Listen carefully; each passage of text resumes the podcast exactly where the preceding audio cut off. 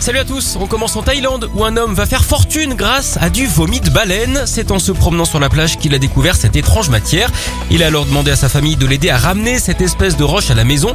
Là, il l'a chauffé au briquet et le doute s'est envolé. Il s'agissait bien d'ambre gris, une déjection du cachalot qui sert ensuite à faire des parfums de luxe. Le prochain caca Chanel peut-être.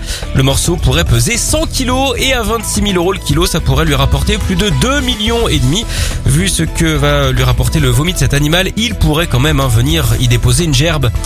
Allez, on enchaîne en Nouvelle-Zélande où le monde de la poterie est en émoi. Là-bas, une artiste propose depuis quelque temps de fabriquer des objets coquins en céramique.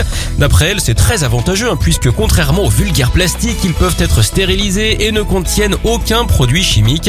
La plupart de ses collègues se dressent contre cette idée, mais elle veut garder le manche et n'en démord pas.